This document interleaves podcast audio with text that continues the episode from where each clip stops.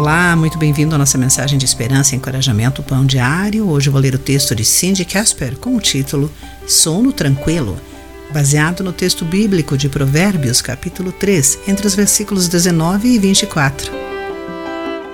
Quando Flávia fica acordada à noite, ela pensa na letra do hino Amor a Jesus, cantor cristão 303.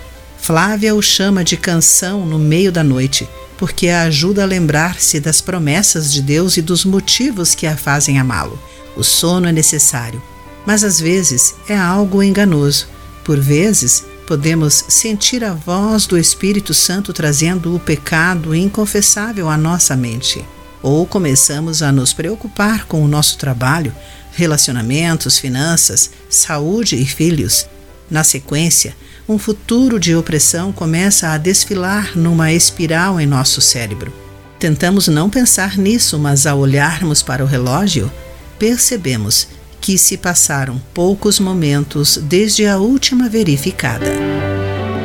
No texto de hoje, o rei Salomão sugeriu que podemos receber os benefícios do sono tranquilo quando nos revestimos da sabedoria, da compreensão e do conhecimento de Deus na verdade, ele afirma que eles darão vigor à sua alma. Quando for dormir, não sentirá medo.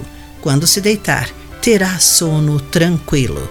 Talvez todos nós precisemos de uma canção, oração ou versículo bíblico para sussurrar suavemente no meio da noite a fim de nos ajudar a mudar os pensamentos confusos, a mente focada totalmente em Deus e em seu caráter. A consciência limpa e o coração cheio de gratidão pela fidelidade e amor de Deus podem nos trazer um sono tranquilo.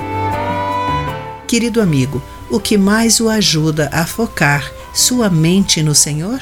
Pense nisso. Eu sou Clarice Fogaça e essa foi a nossa mensagem do dia. Este programa é uma produção de Ministérios Pão Diário. E a mensagem de encorajamento que você ouviu foi extraída do devocional Pão Diário. Para conhecer mais recursos e falar conosco, acesse o site pãodiario.org.